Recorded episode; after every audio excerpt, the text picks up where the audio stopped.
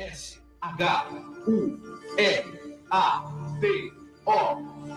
Churato.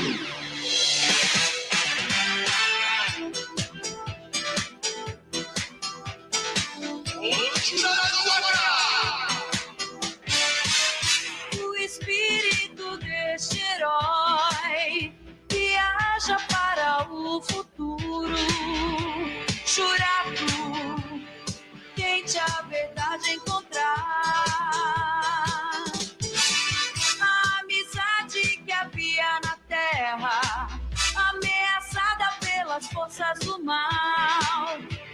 Existe guerra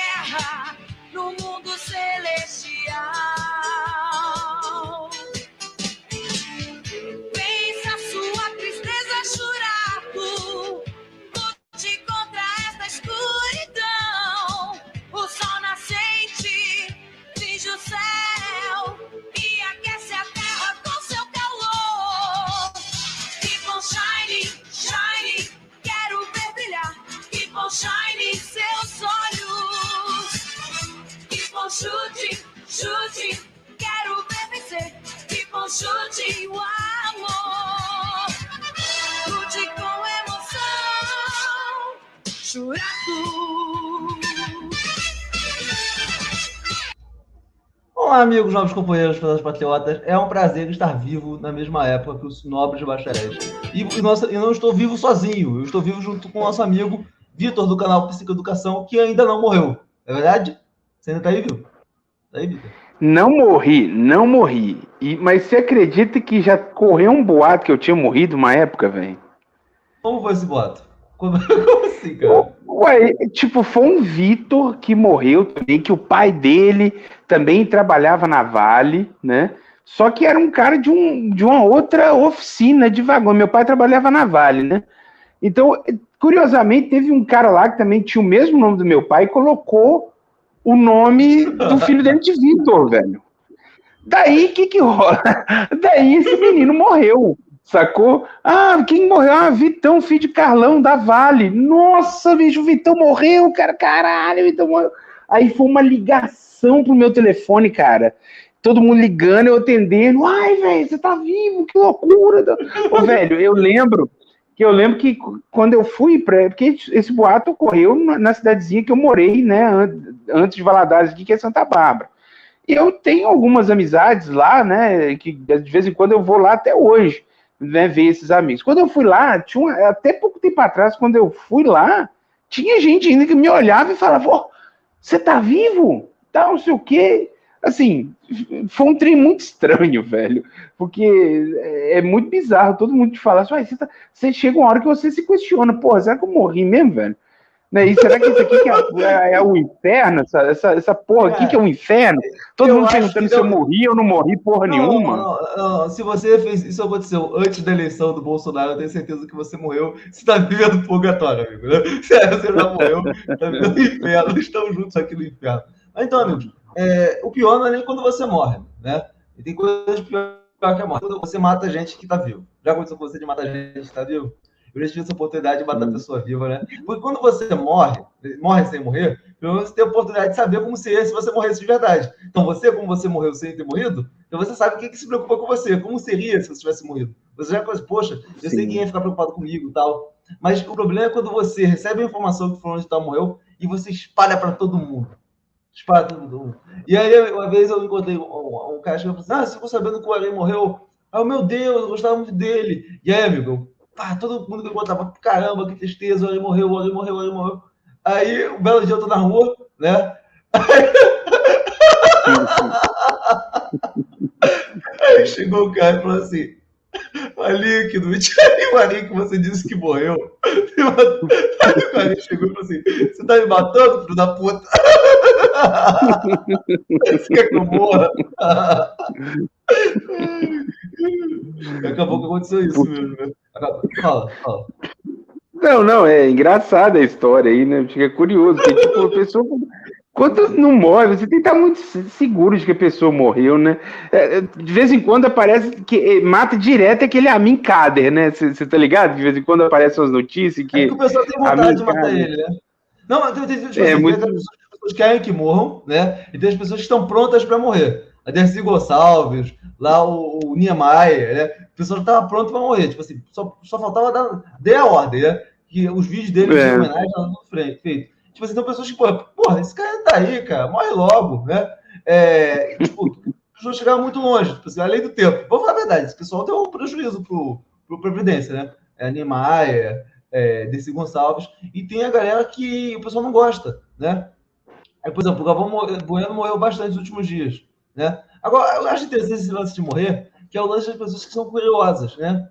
Que tem pessoas que, diz a lenda, que presenciaram a própria morte, né? Dizem que o Michael Jackson estava no seu próprio funeral. E, e dada a excentricidade do personagem, tudo indica que se ele realmente tivesse oportunidade de ir no seu próprio funeral, ele iria, né?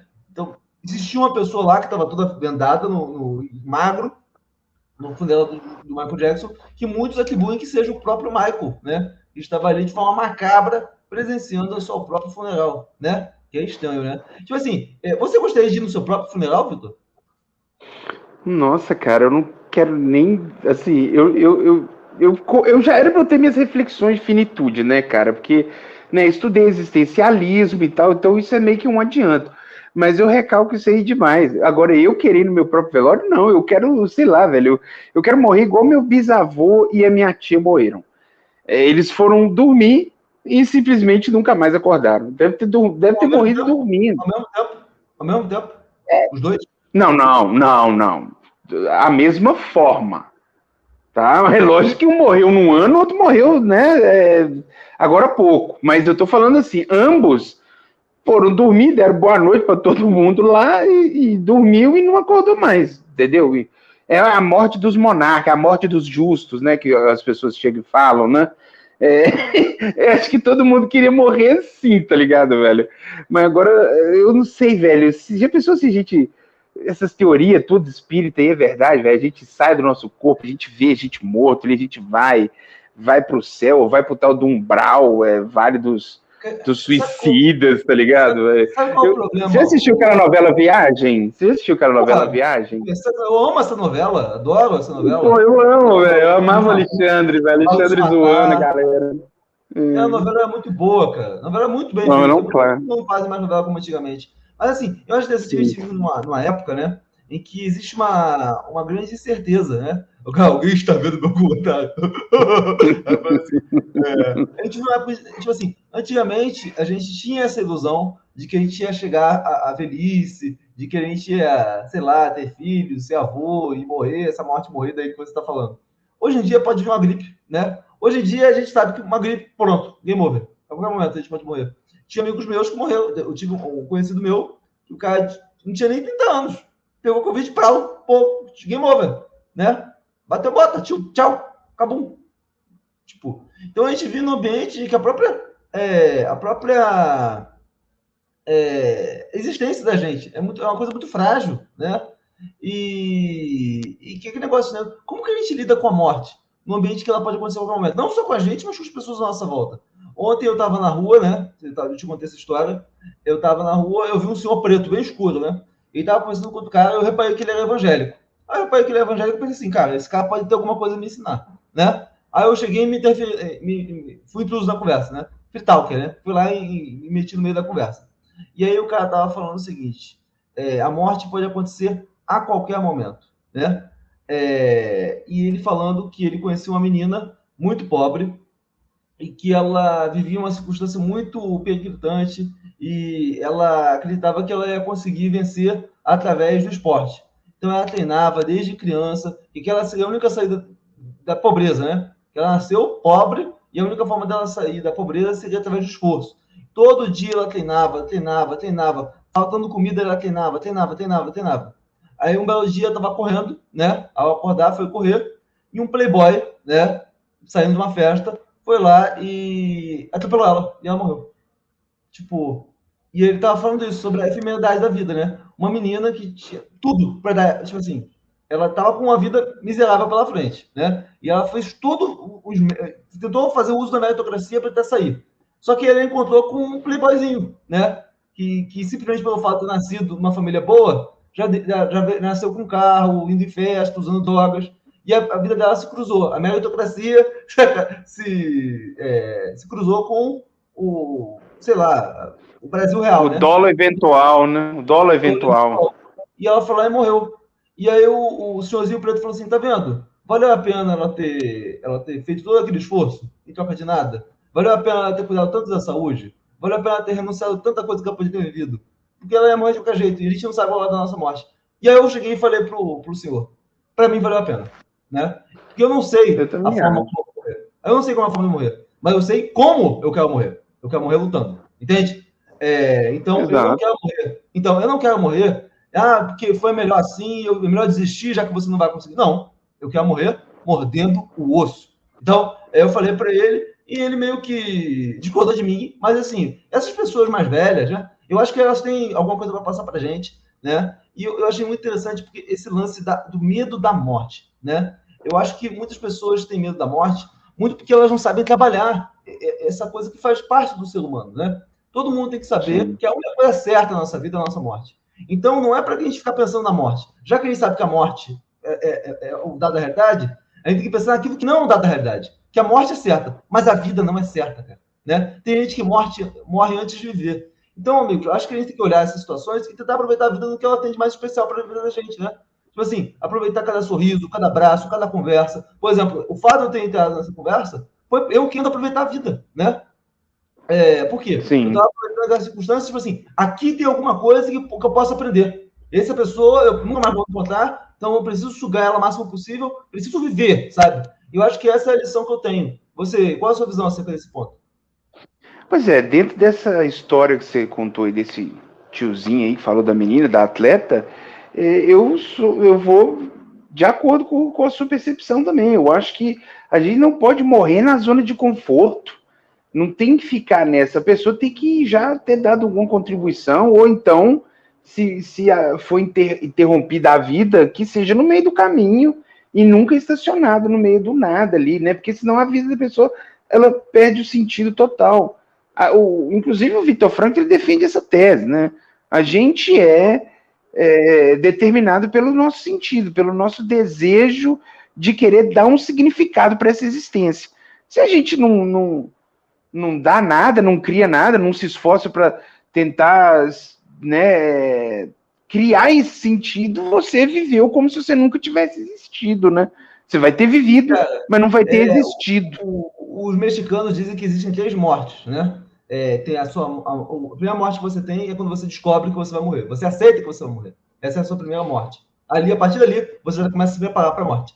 A segunda morte é quando você de fato deixa de existir. E a terceira morte é quando a última pessoa que lembra de você desaparece. Então, realmente você acabou. Então, eu acredito que muito, a, cabeça da gente tem essa ingenuidade, né? De falar, ah, meu Deus, olha só que assunto pesado a morte.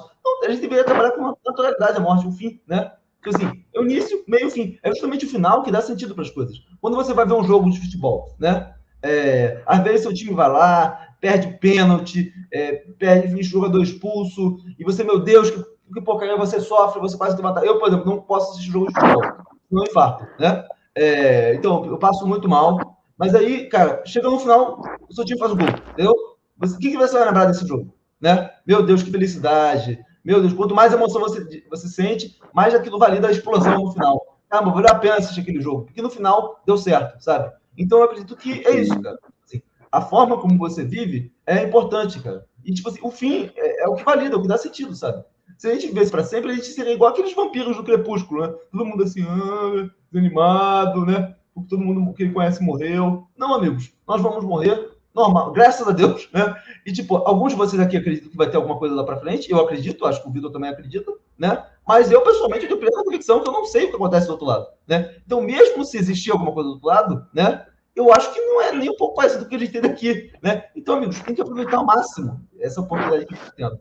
E o fato de a gente aproveitar ao máximo não significa que a gente tem que se relacionar com todo mundo. Por exemplo, outro dia um cara perguntou para mim, é, mas, é, Knut, você acha que você tem que é, se relacionar com pessoas que pensam da forma tal, que são apoiadores de de tal? Falei assim, olha, a gente tem que se relacionar com todo mundo, como Cristo mandou a gente se, se relacionar. Se envolver, só com alguns, né? Então, a vida é muito curta para a gente se envolver com pessoas erradas, né, Vitor? Sim, com certeza.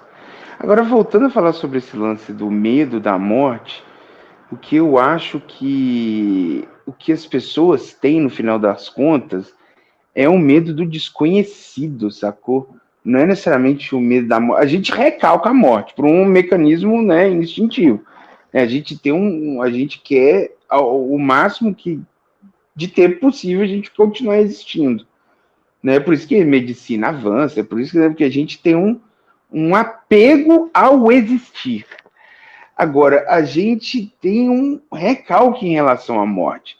E o medo mesmo é do desconhecido. Porque é uma é a única certeza que a gente tem de uma parada que vai rolar, mas é uma parada que até hoje nenhum que foi voltou para falar como é que foi. Né? Salvo é, é, é, doutrinas religiosas e tal que explicam o que, que rola e tal, não sei o que, mas é, é, sempre a partir de alguém que foi revelado, que era um profeta, não sei o que, um parça seu mesmo que morreu e voltou e não te contou, isso aí, isso aí ninguém teve, tá ligado? Isso aí ninguém teve. Sim. E aí é isso, cara, é um... Mas eu acho que existe um pouco de coping religioso, né? De a gente tentar prever algo que talvez não tenha sido desenhado para a gente prever. Talvez Deus tenha feito a gente para morrer, né? E não saber o que acontece depois, né? E talvez a gente fique nos auto-enganando, acreditando que a gente vai ter certeza do que acontece lá na frente. Não, amigos, né? Assim como a gente pega um carro para fazer uma viagem, a gente sabe que no meio do caminho vai ter surpresas. Isso faz parte da viagem, né? De igual modo, a gente está aqui na vida de passagem. A gente estava falando sobre o show do Milton Nascimento, que é um cara que eu acho que fez a, a, uma excelente viagem durante a vida dele, né? E que daqui a pouco o carro vai, vai chegar no, no, no destino, né? Mas às vezes a gente não sabe para onde vai, né? A gente não sabe quais são as bifurcações da vida, né? Às vezes você queria é, ser uma profissão, acabou que acabou indo para outra. Você queria ter um relacionamento com um homem, acabou relacionando com mulher e vice-versa, né? A vida tem essas surpresas, isso faz parte da vida, a gente tem que aceitar, né? Não adianta a gente ficar lutando contra o destino.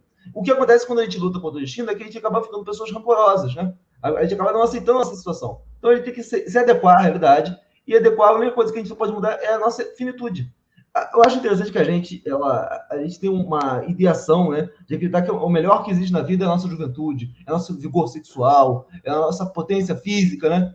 E a gente acaba que, de forma criminalizando, ou vendo de forma taxativa, a velhice, a maturidade, o cabelo branco. Eu ver isso não é uma, uma, uma coisa negativa, né? É uma fase da vida, uma fase que deve ser, inclusive, aproveitada, né?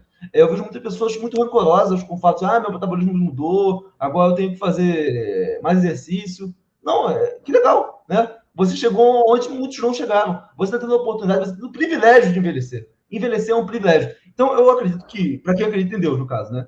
A gente, em vez de a gente ter uma visão analítica da vida, a gente deve ter uma visão de gratidão em relação a tudo que a gente tem, né? Porque o maior privilégio, as pessoas ficam falando aí, os marxistas falando que o privilégio é você ser branco, que o privilégio é você ser rico, que o privilégio é você ser homem, cristão, o que blá. Cara, para mim, o único privilégio que a gente tem, que a gente não pode abandonar, é o privilégio de estar vivos. É por isso que a vida é o valor principal que a gente deve é, valorizar. Você concorda não? Com certeza, cara. Eu acho que é, o nosso existir, cara, ele é obviamente um, uma coisa que a gente tem muitos mistérios a desvendar e que tem muita situação amarga também, mas se a gente for observar, cara, a nossa existência é uma dádiva, velho. É uma parada assim que eu acho que é uma experiência única. Todos os seres que existem na Terra, eu acho que nenhum deles conseguiram atingir um nível de contemplação da existência igual ao nosso. Eu acho que até mesmo por motivos óbvios, né? Dentro de uma perspectiva religiosa, nós somos os seres que né, faz, faz parte do plano divino, né? E que a gente tem uma mensagem, uma espécie de código ético para a gente buscar esse lugar que é até, digamos assim, inefável, né, em relação a esse existir que a gente tem aqui mundano terreno. E é, um, é uma viagem, cara, é de fato a proposta de uma viagem. E essa vida, ela deve ser vivida com, com sei lá, com desejo e vontade de viver mesmo, entendeu? Com, com parcimônia também, com prudência, obviamente, né? Mas quando a gente está sob a égide desses valores, dessas virtudes, a gente vive muito bem a vida e a gente Sim. vai passar dela até com uma certa tranquilidade, né? Porque o, a sensação de dever cumprido ela vai bater, né? De uma forma ou de outra. Para quem conseguiu, para quem conseguiu viver aquilo que queria, né? Porque a gente não tem outra chance. Exatamente. Agora, a gente tem a noção de que a vida é um castigo, né? Porque a gente precisa trabalhar, porque se a gente não trabalhar, a gente, a gente, a gente morre de fome, e a gente precisa trabalhar mais do que outras pessoas trabalham, a gente vive num mundo injusto. Tudo bem, a gente sabe disso. Mas no final das coisas, a gente tem que agradecer. Na minha visão, é a questão de agradecimento. Porque, é, no final das contas, o... é isso que a gente está tendo aqui, né? É uma oportunidade que não é dada para todo mundo, por exemplo. É, eu agradeço a Deus por ter a oportunidade de conhecer você, o Cauê, o Thiago, entendeu? Isso não é uma coisa dada pela, pela vida, né? Assim como agradeço a Deus a oportunidade de ter conhecido pessoas piores e ainda melhores que vocês, né? Que eu não consegui manter o relacionamento. Então, tudo a vida é você saber enxergar que aquele momento você vive é único, né? Talvez você, a sua vida passe pela vida das pessoas e pronto, é isso. E, e eu acho que o que mais fica para mim é o seguinte: é, eu vou morrer, vou deixar de existir, mas pelo menos eu posso deixar alguma coisa é, em alguém. E eu espero que isso seja bom. É só isso que eu quero. Mas enfim, alguma coisa a acrescentar, Thiago? Levar um question... começar com uma pergunta. A vida é o eterno sofrimento, como diria Schopenhauer? Não. Que não via nossos eternos, nossos bacharéis. Vitor. Cauê. Alguém discorda? O Scho- o Schopenhauer era trágico, né? Eterno sofrimento? Pode ser. Pode ser. Pode ser sim. Para algumas ser, pessoas, sim. Eterno sofrimento é um exagero. É a frase do Schopenhauer, só. É, isso é um exagero para mim. Tipo assim, a vida tem sofrimento e a gente perde muito mais do que a gente ganha. Mas dizer que a vida é um eterno sofrimento, para mim, já é uma forma escrota de ver a, a questão da vida, né? A vida tem sofrimento, mas a gente talvez- pode transformar esse sofrimento no limão na limonada, é isso. Eu nem acho que A a, gente vida- perca mais que a gente ganha, mas talvez a gente dê mais valor, a gente leve mais a nossa atenção, observe mais aquilo que a gente perde do que os momentos bons, de fato, né? Porque, às vezes, o mapa vida do, do beta não tem momentos bons, né? Momentos bons são muito raros. Não. Então, vamos ver, por exemplo, a gente teve a eleição. Com todo respeito, foi o melhor dia da minha vida, cara. Né? Apesar de ser um candidato que eu não gosto, né? Porque eu não sei, eu acho que eu nunca teve uma eleição no qual eu tenha, o lado que eu tenha votado venceu. Acho que foi a primeira vez na minha vida. Eu sempre, nunca votei em alguém que foi eleito. Para você ver como eu sou pé frio. É, mas, enfim, vitórias são valiosas na vida da gente. Uma vitória, um abraço, um amigo, né? uma conversa, um aprendizado. Né? Tudo isso é raro na vida da gente, por isso que isso tem que ser valorizado. Então, é, A, a vida. A vida ela é dicotômica por excelência. A gente vai estar sempre entre bons, boas e más experiências, situações satisfatórias ou insatisfatórias. Não tem como ser só ruim. É isso que eh, parece que o Schopenhauer quis dizer, né? É uma questão subjetiva e ele muito provavelmente devia estar motivado por por uma situação de vida ruim, que ela não foi tão efêmera quanto ele imaginou e tomou isso como nota, tomou isso como verdade. Sim, qual é? A sua Bom, opinião? Ele não teve uma morte É, muito A feliz, vida, né? bom, na época do Schopenhauer, eu não sei é, é, exatamente quando ele viveu, mas já foi muito tempo. A Século XIX. como século XIX, as condições da vida no século XIX eram bem piores do, do que hoje. Nós somos esse E olha que ele fazia muito sexo, tá? Pra quem sonha Como? muito com isso e não morreu muito feliz, né? Não morreu muito feliz. Ele fazia muito sexo? Como você- Com mulheres de rua. Sexo não é tudo. Agora eu queria. Eu tava ouvindo vocês aqui e eu queria levar um- uma reflexão. Eu vocês falando muito sobre ah, o medo do desconhecido, mas eu queria fazer o medo do conhecido. E aí eu gosto muito do Nietzsche, vocês já viram que gosto do Schopenhauer, e o Nietzsche ele tinha a filosofia do eterno retorno. Então imagine, né, eh, se um dia ou uma noite um demônio se erguisse em tua mais solitária soli- solidão e te dissesse: você poderá viver, faz um convite, uma proposta, onde você poderá viver não só uma, mas inúmeras vezes os mesmos prazeres e os mesmos pesares, as mesmas dores e as mesmas doçuras da vida, o mesmo ônus e o mesmo beneplácito de viver, tudo na mesma ordem e na mesma sequência que um dia você viveu. A eterna ampulheta da existência. Queres isto ainda uma vez e ainda inúmeras vezes? Deixo aqui para a reflexão dos senhores. Não, isso é um inferno, não, amigo. É bom que a- o castigo termina, né? Chega no fim, pronto. No final a gente fica até cansado de viver. Chega essa porra, entendeu? Então você entende bom. a vida como um castigo. É, basicamente não é algo assim, é complicado, porque você, você tem uma série de problemas, entende? E coisas eh, que você precisa lidar, e coisas que você não, não gosta, sabe? E quando você morre, você se liberta disso. Morte é uma libertação. Você já assistiu? Já assistiu Sandman? Já assistiu Sandman? Não. Tá passando aí na. Acho que não sei se é. Já assistiu, Thiago? Tem essa, essa passagem do Nietzsche lá, é, obviamente roteirizada, onde o carinha que recebeu essa proposta, ele foi, né? O, o Sandman queria saber se ele iria aceitar isso aí, né? Ele falou: não, vamos aceitar, de 100 em 100 anos a gente encontra para saber se você está gostando ou se você está farto. Aí foi quase 700 anos. E ele, rapaz, esse trem de viver a vida para sempre é bom demais. Eu não quero morrer, não. Que bom que eu te encontrei aí, você me deu esse poder. Mas tudo tem seu, seu tempo, tudo tem seu ciclo, tudo se fecha.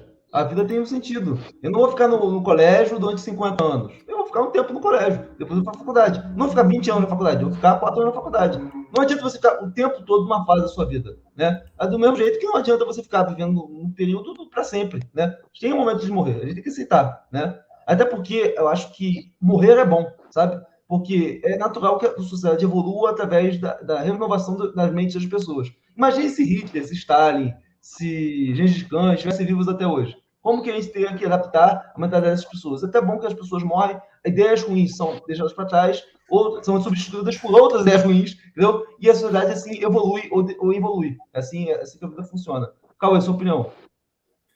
Eu acredito que a, a, o grande problema da vida, é uma coisa que eu estava refletindo há pouco tempo, é que é, as pessoas fazem é, muitas vezes um esforço muito grande é, para acumular é, muitas coisas, principalmente pessoas que são ricas, é, ou até pessoas que têm um bom poder aquisitivo, e é, o, o desfruto, o desfrute disso é, acho que, muito pequeno, porque a vida é muito pequena, ou seja, o esforço para conseguir as coisas é muito maior é, do que o, o deleite que, que, que, que, o esforço proporciona. É, é só você ver o número de horas que as pessoas trabalham e o número de horas que as pessoas têm para ter o lazer delas. O número de tempo que as a gente vive para trabalhar, né? Trabalho, que as pessoas têm de férias. É, e, e, o tempo que elas trabalham, a vida ativa delas, e depois elas vão se aposentar, mas a aposentadoria elas já vão estar é, enfraquecidas, já vão estar velhas, não vão aproveitar da mesma maneira. Então, eu acho que é um, é um, é um lado um pouco. É, maldoso da vida esse. Você se esforçar muito e aproveitar pouco do, do esforço. Uma coisa que me chamou a atenção nesses últimos dias foi a morte do Guilherme de Pádua, né? O Guilherme de Pádua, ele morreu, como vocês bem sabem, de uma hora para outra, de, uma, de forma indolor, independentemente do fato dele ter causado muita dor, não só para a vítima dele, mas para a família da vítima, né? É, para mim foi uma morte injusta, né? Porque ele não teve aquele... Enfim, né? Eu não, eu não vou falar o que eu ia falar, mas enfim ele morreu de uma forma melhor do que a forma que ele matou a Dana Pérez, assim dizer, né? Mas eu tive uma certa empatia com ele, porque eu vi um texto do pastor, é, que vocês com certeza odiariam esse cara, né? Porque ele não vota meus pegados de vocês, mas ele falou o seguinte: o Guilherme de Pádua teve a oportunidade de morrer várias vezes durante a própria vida, né? Quando ele decidiu matar a Dana Pérez, ele já estava morto. Depois que ele foi condenado, ele morreu outra vez, socialmente. E todos os dias da vida ele foi morrendo, né? A cada dia, até chegar no dia que ele de fato morreu.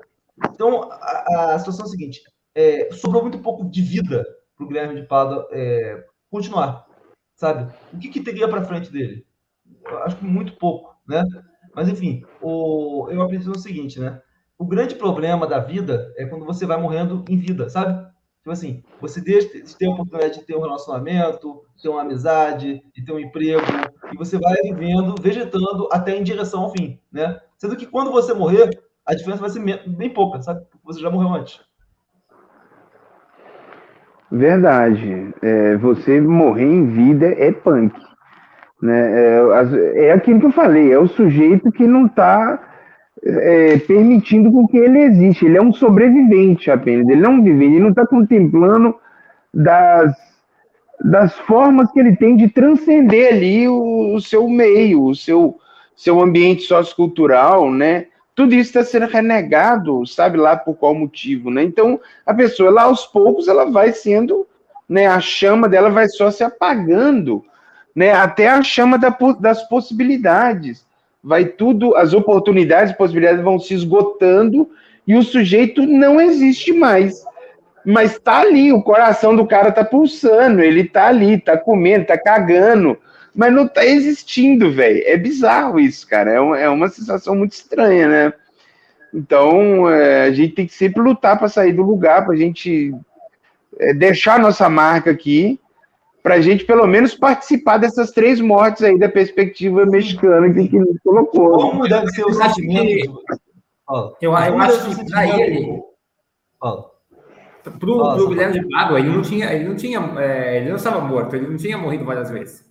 Ele, ele tinha uma, uma, concepção da vida, ele era o suficientemente cara de pau, talvez, é, para não pensar dessa maneira. Para ele, eu acho que ele se considerava vivíssimo. Mas eu acho o seguinte, como deve ser ruim a pessoa que chega para o final, a, o pior tipo de morte é essa. A pessoa que chega e encontra, olha um preto do olho da morte, chega no final, sabendo que não viveu, sabendo que não vai ter outra chance. Esse é o pior tipo de morte, né? É a pessoa que contempla o finitude sem saber que não teve oportunidade de viver, né? Caramba, eu não tive oportunidade de fazer isso. Porque quando a gente vai olhar a pessoa. Eu já trabalhei com, em, como é, é, hospital, é, fazendo trabalho voluntário. Eu já falei aqui mil vezes essa história. E o que você via? Todas as pessoas tinham um enorme é, arrependimento. Que é a mesma coisa, né? Devia ter ficado mais com a família, devia ter tido filhos, devia ter viajado mais, devia ter trabalhado menos. Ou seja, a pessoa começa a ver como ela colaborou para uma engrenagem que não, não fez a vida dela valer a pena. Não deu sentido para a vida dela, né? E as pessoas que é, têm um certo sentido para a vida delas, ah, pronto, pronto deixa eu ver são geralmente aquelas que conseguiram fazer mais ou menos essas coisas, né? Conseguiram é, viver, sabe? Porque, como você bem falou, o Cauê, hoje a gente vive, é, muitas pessoas vivem para trabalhar, né? E não trabalham para viver. Então, basicamente, o ser humano ele, ele acaba sendo preso, né? E é por isso que é, a morte, para muita gente, significa uma libertação. Alguma coisa a acrescentar? Eu acho que depende muito também da concepção é, espiritual da pessoa, porque há pessoas que têm crença. Mas, que... mas o, o, qual é? o fato da pessoa acreditar ou não em Deus não faz diferença nenhuma para o que vai acontecer depois. Né? O cara pode ser ateu, evangélico, muçulmano, o final vai ser o mesmo. Né? Não sei se a gente todo mundo concorda, né? A fé não vai mudar o fim, sabe? É, não, se, fim, tiver céu, vai todo mundo precisar do inferno. E se não tiver nada, vai todo mundo pro nada. Mas a perspectiva da pessoa é, no que se refere à morte, sim, muda. Há pessoas que, que creem em Deus, que creem em outras vidas, e eu acho que essas pessoas, elas, é, elas não veem a morte da mesma maneira que um ateu vê. Não, mas é, aí eu já que eu digo que é o negócio do coping. Porque pro cara que ele usa, a, acredita na vida após a morte, ele não acredita que a morte é o fim. É, então, nesse sentido, ele não está lidando com o fim. Ele está lidando apenas com mais uma etapa. O problema é que a gente tem que ter a maturidade de acreditar que a morte é o fim, né? E que a próxima, a, própria, a próxima vida não é igual a essa. Então, realmente está acabando o negócio. Quando você chega no último dia do colégio, pronto, esse é o final. Você não vai voltar para o colégio. Você não vai voltar lá para o jardim, para o ensino médio, entendeu? Acabou, pronto. Esse é o fim. É, é acho que a vida após a morte é quando a pessoa não tem uma faculdade depois. Amigo, o negócio é o seguinte: a gente não sabe se tem uma faculdade depois do ensino médio. Né? Pode ter um subemprego, pode ter outra coisa depois, é, ou desemprego, sei lá o que for. Mas enfim, essa é a minha visão acerca desse tema. Algum, alguém quer acrescentar alguma coisa para a gente mudar de assunto? Não, pode mudar de assunto. Vai entrar aí com o gabinete do amor? É, gabinete, né? A coisa que a gente mais ama no mundo. Mas enfim, amigo. Só, só, eu... só uma pequena coisa que eu queria falar sobre, sobre essa questão da. É uma coisa que também, às vezes, é, penso muito, né? É, principalmente pessoas, pessoas que gostam muito de futebol. Eu fico pensando que foi o meu caso, hoje eu acompanho muito pouco, mas às vezes as pessoas sofrem tanto por um, por um time, né? E depois tá aqui esse sofrimento, né? Porque se a pessoa vai morrer, é uma, é uma principalmente se, mesmo se houver vida depois da morte, é, a pessoa volta, talvez é, volte torcendo para o time, que seria pior ainda, né? Se houver vida e a pessoa volta torcendo para o time. É, Na próxima vida eu quero ser flamenguista para ser campeão mundial, porra. É, não, não, não palmeirense, mas vamos lá. Então, eu vi esse vídeo aqui, que esse vídeo aqui ilustra boa parte daquilo que a gente falou ontem, né? E me deixa bastante preocupado por quê? Porque eu estou reparando que está tendo uma ruptura do tecido social e provavelmente não parece ser reversível, né? a gente vê que muitas vezes eu me referi a esse movimento de ódio de extrema-direita como uma seita, né? E o grande problema, não sei se vocês já tiveram é, estudos sobre seitas, né? Como aquela seita do caminho do arco-íris, caminho do paraíso, são seitas é, crash and burn, ou seja, seitas apocalípticas. No final, todo mundo morre, como o próprio caso de Jim Jones, né? Que são os piores tipos de seita, né? Nas quais as pessoas preferem morrer do que acreditar que estavam erradas.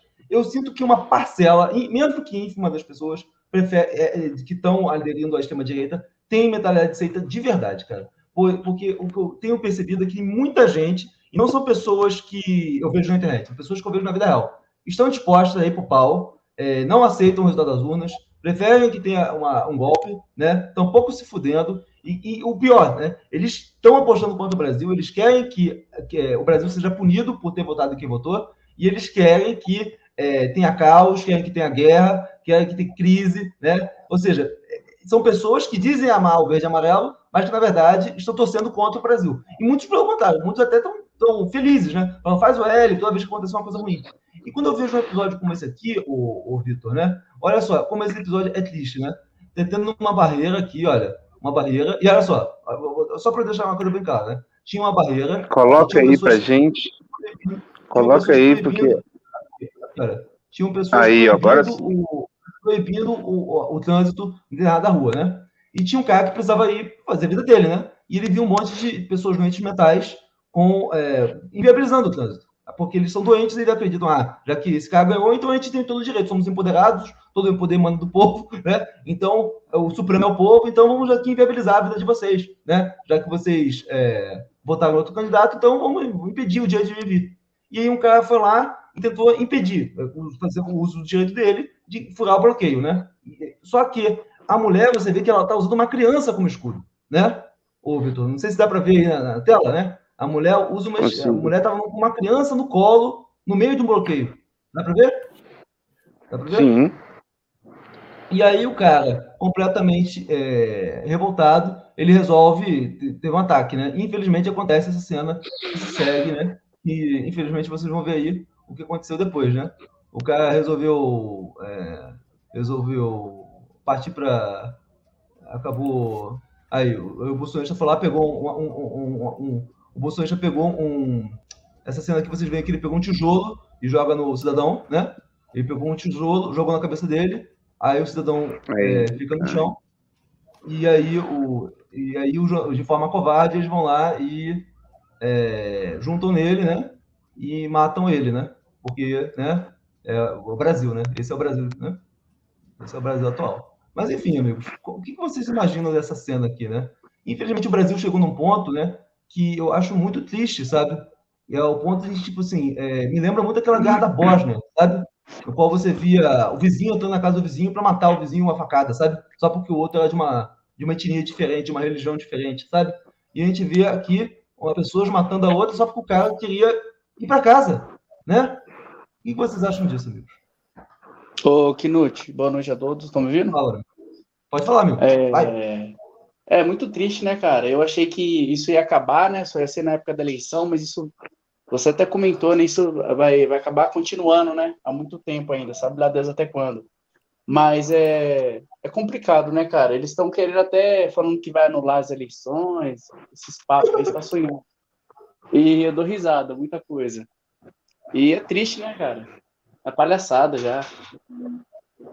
Não, mas assim, o... aí, aí acontece, nosso amigo falou o seguinte: é, cadê o vídeo mostrando ca... o cara correndo com a faca na mão atrás do outro? Amigo, uma coisa não justifica a outra, amigo, né?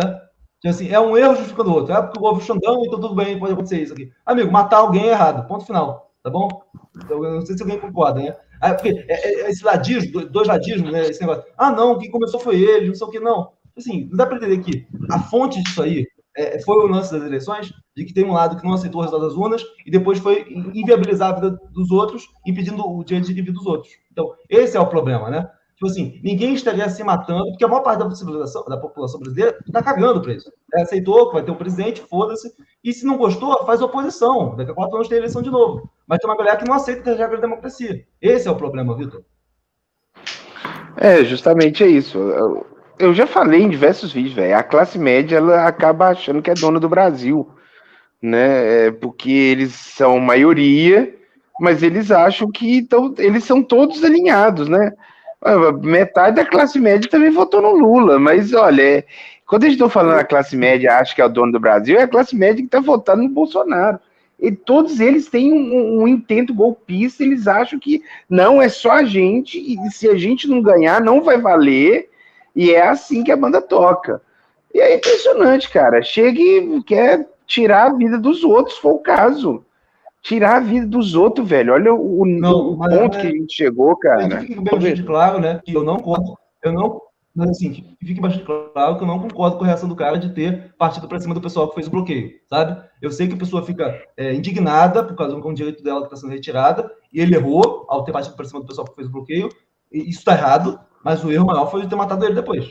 Pronto, final, sabe? Uma coisa não, legitima a outra, né? Mas enfim, amigos, aconteceu um, um evento hoje, para finalizar o, o nosso conversa hoje, que foi um vídeo que o Constantino fez. Essa galera que tão preocupada com a liberdade de expressão, mas que ele tem o hábito de pedir a cabeça de pessoas que pensam diferente dele, né?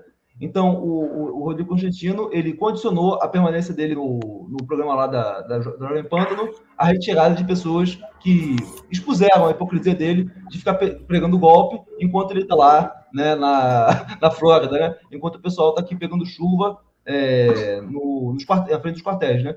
Então, ele ficou extremamente ofendido, porque ficou ofendido por quê? Porque expuseram a hipocrisia dele, né? E ele pediu a cabeça do- dos opositores dele no programa, tá mostrando a hipocrisia dessas pessoas que, que dizem defender a liberdade de expressão, né? Defende a liberdade de expressão, contanto que não seja é, discordante dele, né? Então, aqui ele abertamente fala, aqui você ver, que ele pediu a cabeça dele. Ficar achando que lacrou nas redes sociais, eu tô fora.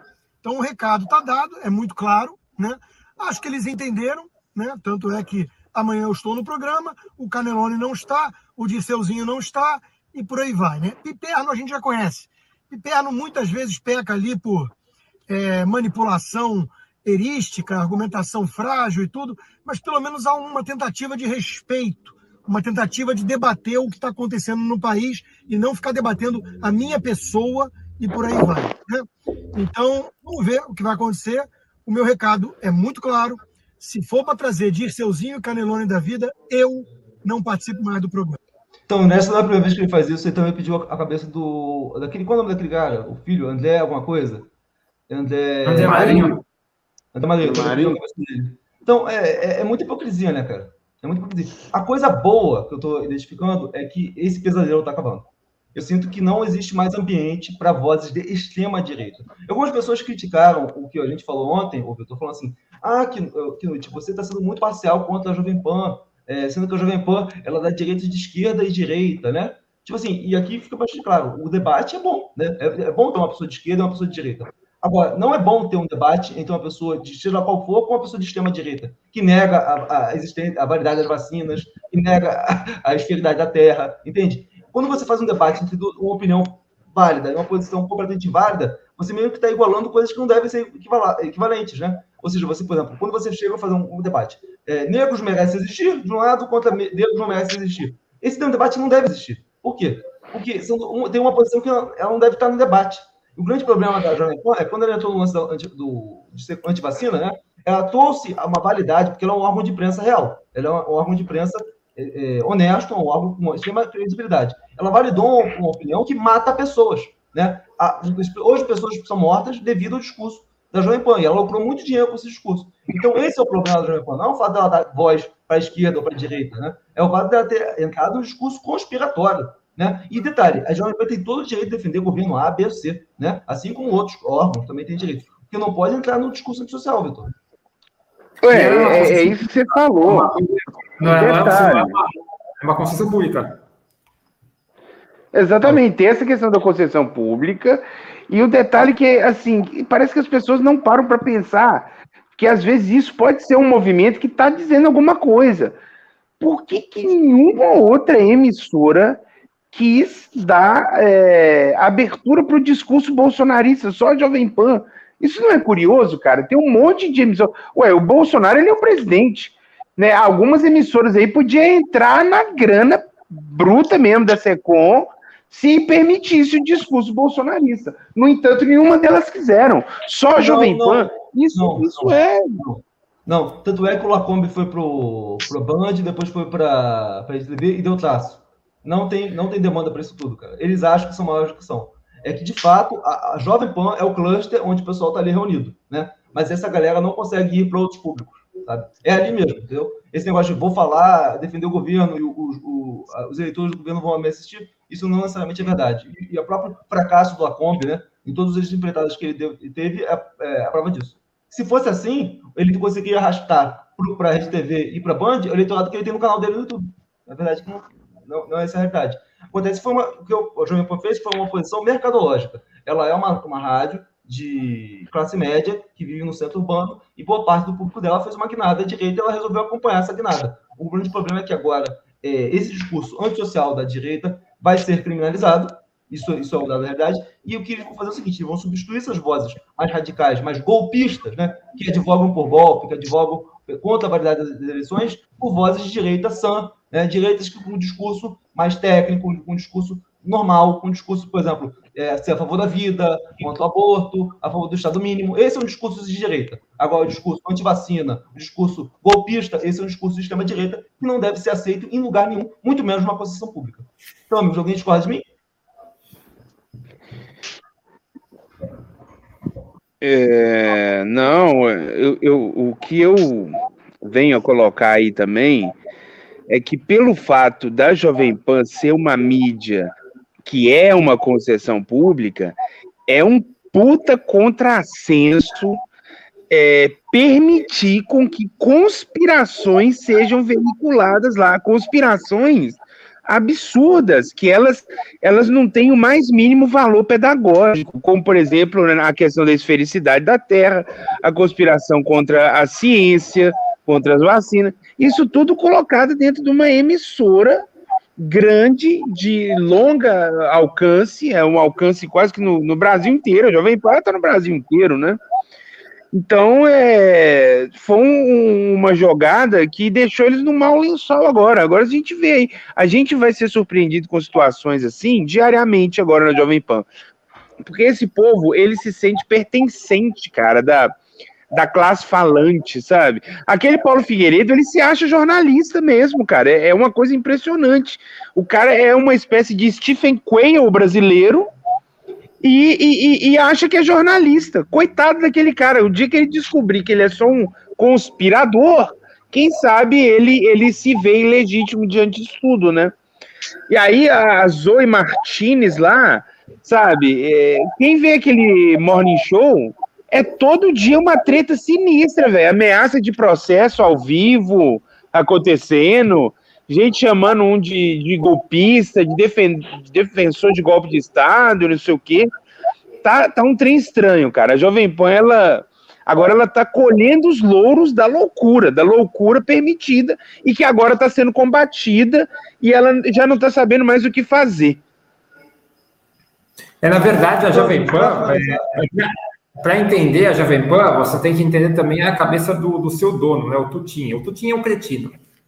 É, é uma maneira como, como, ele trata as pessoas, né? pelo menos os relatos que eu já ouvi, ele é um cretino. E ele tentou se aproveitar aí é da Exato, ele gosta de dinheiro. Ele precisa pagar, pagar DARF, pagar imposto e pagar o salário das pessoas, assinar a carteira, meu. Quando você, tipo, se um dia você for empregador, também você pensa da mesma forma. O cara tem uma faca no pescoço dele, né? Obrigação da vida real. Mas, enfim, o... para finalizar, amigos, eu vou falar sobre essa notícia que foi muito alardeada em meios é, de extrema-direita, que é o bloqueio de 43 empresários que participam de manifestações nos quartéis. Então, amigos, isso aqui a gente não pode é, menosprezar a importância disso que aconteceu no dia de hoje, né? The Silent Protector da nação, né? Resolveu fazer alguma coisa antes que fosse tarde demais. Então, existe hoje no nosso país um plano golpista para impedir que o Luiz Inácio Lula da Silva assuma o cargo, né? Isso é um dado da realidade. Existem pessoas até que pensando em pegar em armas para que isso não aconteça. Se o governo não fizer absolutamente nada, nós sabemos exatamente o que vai acontecer. Eles já estão bradando a sua, a sua aquilo que eles sempre esconderam. Porque, eu, amigo, já vou ser bastante franco para vocês. Não sei se eu já contei aqui para vocês que em 2016 eu fiz parte de um encontro da direita, é, que tava, foi chefiado pelo Adolfo Taxida. Eu, lá em 2016 já existia o ímpeto golpista. Lá em 2016 já tinha pessoas que não, a solução é pelo é, golpe militar. Mas o que, que foi decidido? Ali na cúpula de direita, né? Não, vamos ir pelo voto, porque pelo voto nós vamos chegar no poder com o Bolsonaro. Então, chegaram no voto e perderam. Então, uma vez que foi derrotado a, o plano político desse grupo, agora eles vão voltar para o ímpeto deles, que é o ímpeto golpista, né? É, eles voltaram a colocar no Brasil a mesma coisa que eles estavam fazendo em 64. E eles vão tentar fazer o quê? Assim como fizeram uma marcha pelo Deus, pela família, pela liberdade, eles vão fazer marchas infindas durante o período do Lula, para tentar inviabilizar o governo dele, para tentar fazer desabastecimento, tal como fizeram com a Allende, e para tentar jogar o país no caos. Né? Isso passando por é, desabastecimento, greve de caminhoneiros, boicote de forças militares, né? greve de policiais. Né? Tudo isso pode acontecer para causar confusão. Mas fala. Ô Vinícius, mas você até comentou, antes mesmo da eleição, se a gente já está comentando aqui, né? E você falava que na hora que o PT se ganhasse, no caso Lula, aí os próprios pessoal, principalmente os, os da direita, né? Os boomer, principalmente, ia comentar, né? Lá, os jovens estão tá desempregados por causa do PT, por causa do Lula. Mas já estava desempregado fazia tempo, né? Agora que eles vão arrumar algumas coisas para explicar, né? Sendo que já está acontecendo isso há muito tempo já. Não, agora eu acho que eles vão, toda vez que você falar que está desempregado, eles vão falar assim, faz o L, né? É, eles vão torcer para sua tristeza. É, é para tudo, para tudo. Qualquer coisa que acontecer, faz o L. Eu, eu vou falar, eu fui surpreendido pela mendacidade dessas pessoas. Elas são realmente muito más, elas são perversas. Tem gente torcendo para que o Brasil pegue fogo. Tem gente torcendo pelo pior. Pelo seu pior, Vitor. Pelo seu pior coisa. Entendeu? Tem gente que quer que esse país acabe só para validar a opinião delas, deles, né? Enfim, amigos. E, cara, cara, só para fazer um último comentário sobre isso. Eu tô achando muito estranho ainda esse recrudescimento do Bolsonaro, essa coisa dele não se mostrar, não comunicar com suas bases, não falar nada. Só fez um videozinho lá falando para desencorajar a galera e depois desapareceu, sumiu. Dizem que ele está em depressão. Está depressivo. Cara, tá eu, não, eu não quero acreditar nisso. Eu, eu sinceramente, eu, tô, eu já estou pensando em algo pior, velho. Ô, Vinícius, eu não sei, ele virou velho. O Bolsonaro, Bolsonaro virou beta, deve estar no quarto dele lá. Não, ele, ele deve estar articulando alguma coisa, amigo. Ele, é, tipo assim, se ele realmente fosse um democrata, ele ia chegar e falar, gente, voltem para casa, vai ter, vamos, agora vamos liderar a oposição, né? E aceitar.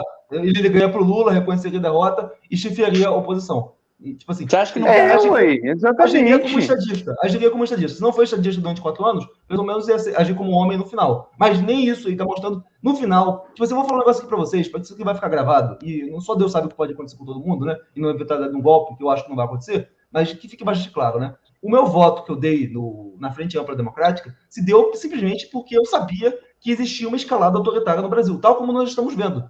E eu dei o meu voto na Frente Ampla Democrática justamente para frear esse ímpeto golpista que eu já via como real. Né? E o que aconteceu foi o seguinte: depois do, da eleição, é, e esses meus medos e anseios foram comprovados com aquilo que a gente está vendo na rua. De modo que, eu vou ser bastante franco, por mais que eu seja um cara liberal na economia, eu, eu, eu precifiquei o fato de que eu sei que esse governo que vai vir pela frente pode não ser um governo bom na economia, pode ser um governo desastroso. Mas ainda assim, é melhor a gente ver um governo ruim do que a gente ter a certeza daquilo que viria pela frente, da eventualidade desses, desses preconceitos que estão hoje na rua serem validados. Então, eu, tipo assim, toda vez que acontecer alguma coisa ruim na economia, eu estou é, ciente dos riscos, né? Porque eu, eu sei muito bem o, o que, que, vinha pela frente, caso esse pessoal que está na rua fosse validado com uma reeleição, sabe? Tipo assim, ele, que... só que...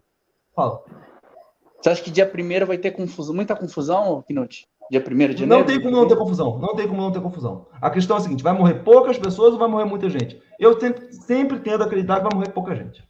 Né? Porque para eles, quanto pior, melhor. Eles estão nessa. É, é, é a mentalidade do, do extrema-direita assim: quanto pior, melhor. Vocês já repararam que tanto a extrema-direita como a extrema-direita, a esquerda como a extrema-direita, eles não negociam com as instituições do jogo democrático. Eles entram pelo voto, mas eles não conseguem estabelecer com, com, com as instituições. Então, ou eles avançam com instituições, tal como fez, o Chaves na Venezuela, ou Fujimori na, no Peru, ou eles têm que dar um golpe. Né? Então, é o seguinte: o que a gente viu no Brasil não foi um governo de direita, foi um governo de extrema-direita, tal como a gente está vendo um governo que não aceita os resultados das urnas. Então, a extrema-direita só se vence como? Com sangue. Infelizmente, eu falei isso várias vezes, né? Extrema-direita só sai com sangue, ou nosso ou deles. E pelo que a gente está vendo, eles ainda têm muito sangue para querer derramar. Mas é isso, amigos. É, Deus abençoe o Brasil. É, não estou otimista em relação à economia, mas eu acho que nós fizemos a escolha certa. Né? E o tempo vai mostrar exatamente quem que, é, de fato, né, é, defende nossas coisas. Então é isso aí, amigos. Muito obrigado. Deem tchau para gente. Ei, ô, Knut, só para encerrar aqui também, a operação é muito simples.